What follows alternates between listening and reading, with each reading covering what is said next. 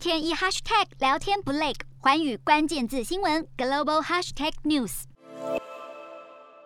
英国军情五处向英国国会议员示警，华裔律师李珍居游走英国政治圈，并积极为中共建立与英国国会议员的关系，以提供政治献金的方式来影响英国国会及政府运作，以确保英国的政治形势能对中国有利。英国军情五处特别提醒国会议员，必须留意和李珍居的互动。他很有可能是接受中共统战部的指挥。其实，中国对外渗透的行径早已不是新闻。许多国家的政府要员、民意代表早被中国列入收买的名单之中。中国利用民主国家的制度漏洞，以政治献金、经济投资利诱等方式，意图影响这些国家采取符合中国利益的政策及法令。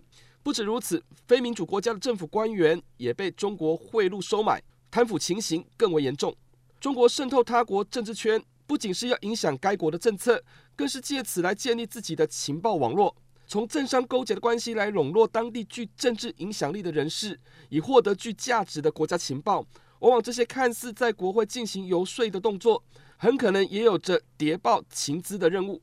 可以说，中国在全球布建下的特务系统相当缜密，部分国家早有防备。英国军情五处针对个人提出警示的动作，其实相当罕见。显然，英国安全部门已经掌握充足的证据，否则不会这么大动作来向国会议员发布提醒。最重要的是，中共特务在英国的渗透情势不只有这一件，可能也会对其他政府部门进行情搜工作，而且借由当地中国和香港人士提供捐款的手法，显见中国的渗透计划相当成熟且到位。民主国家该怎么防范被中国渗透的风险？除非涉及到国家机密的间谍行为。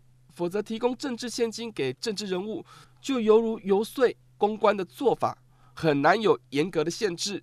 再加上中国政府透过具有该国国籍的人士作为中间人，无法轻易使用驱逐出境的方式来反制。这也是为何英国采取示警动作的主要考量之一。对台湾来说，中国对台渗透已经严重影响国家安全。中国不但对某些政治团体人士进行收买。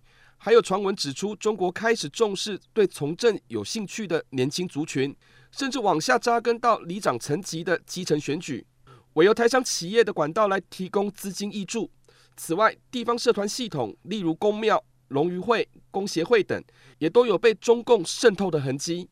中国对外渗透并非只是一般的情报搜集，也不同于利益团体在议会的游说工作。必须留意的是，中国是透过民主国家的制度漏洞来操弄及破坏民主政治的运作，而这不仅对政府决策产生影响，更重要的是可能对民主制度带来伤害。目前已有部分国家开始反制，但效果恐怕还是非常有限。台湾身处于中国的威胁之中，也应当有积极的应应对策，促进政治透明化以及对外揭露渗透行为，方能防范无所不在的中国渗透风险。瞄准新南向商机，剖析东南亚发展。我是主播叶思敏，每周五晚间九点记得锁定。看见新东协就在环宇新闻 MOD 五零一中加八五凯播二二二及环宇新闻 YouTube 同步首播。